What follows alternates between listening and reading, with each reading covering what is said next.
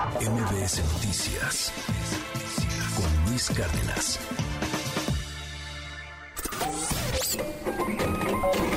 Economía y finanzas con Pedro Tello Villagrán. ¿Qué nos dice sobre estos empleos, por ejemplo, creados? Este, digo, enhorabuena que haya más, pero ¿qué tipos de empleos son y cómo repercute esto en la economía? Querido Pedro, te mando un abrazo, buenos días. Buenos días, qué gusto saludarte a ti y también a quienes nos escuchan.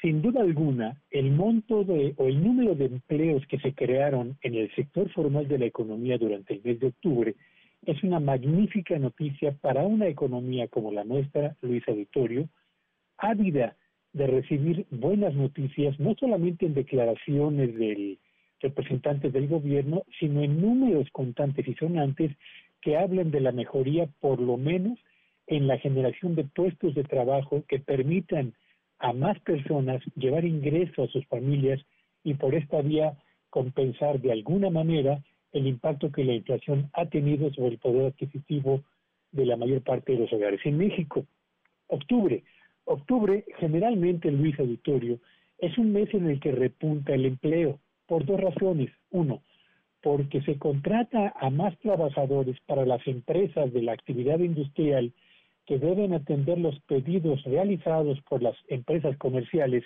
de cara a las ventas de fin de año, uno, y dos, porque en octubre empieza a repuntar también la contratación de trabajadores en la actividad comercial en todo el país.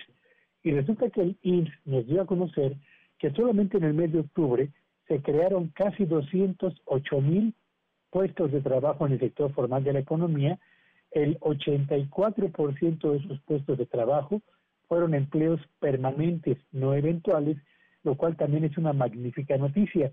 Así, la suma de los empleos que se han generado entre enero del 2022 y octubre de este mismo año alcanza la cifra de 997 mil puestos de trabajo, casi un millón de empleos en lo que va de este 2022.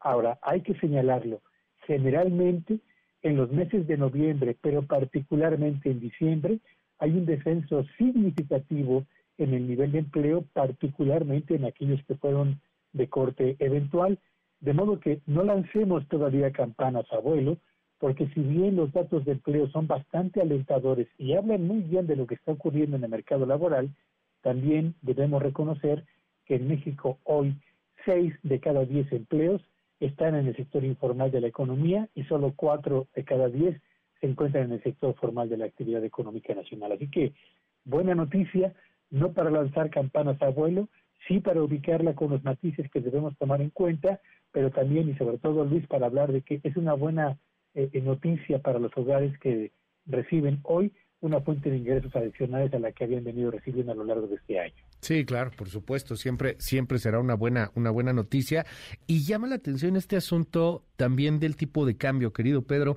el dólar que alcanza este menor precio en los ocho meses, ya nos contabas, y y la necesidad, o sea, eh, esta obsesión que tenemos los mexicanos de medir nuestra economía con respecto a la paridad peso-dólar, que no necesariamente es así, o sea, depende de muchísimos factores.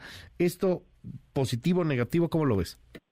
Sin duda alguna, el hecho de que nuestra moneda se ubique como una de las más estables a escala mundial en este vaya y vaya complicado y difícil 2022, Luis, es una magnífica noticia. El hecho de que el peso no pierda terreno frente al dólar, no se deprecie, significa que estaremos pagando por los productos que importamos, alimentos, materias primas, maquinaria, equipo, combustibles, etcétera, del exterior, una cantidad relativamente estable de pesos. Si nuestra moneda se depreciara frente al dólar, estaríamos pagando más pesos por la misma cantidad de alimentos, materias primas o artículos de importación que traemos a la actividad económica nacional y ello significaría, en consecuencia, una presión inflacionaria adicional a la que ya venimos registrando a lo largo de este año. Así que qué buena noticia que el peso se mantenga estable frente al dólar, porque eso evita una presión inflacionaria y al mismo tiempo nos da cierta tranquilidad por cuanto a la planeación de nuestras cuentas externas hacia los próximos meses, Luis. Así que dos buenas nuevas en este año o en este día en un país en el que de verdad estamos ávidos de la necesidad de tener mejores y más consistentes noticias económicas favorables. Gracias, querido Pedro. Te mando un gran abrazo. Síganme en Twitter en arroba Petello Villagrán y que tengan un espléndido día. MBS Noticias con Luis Cárdenas.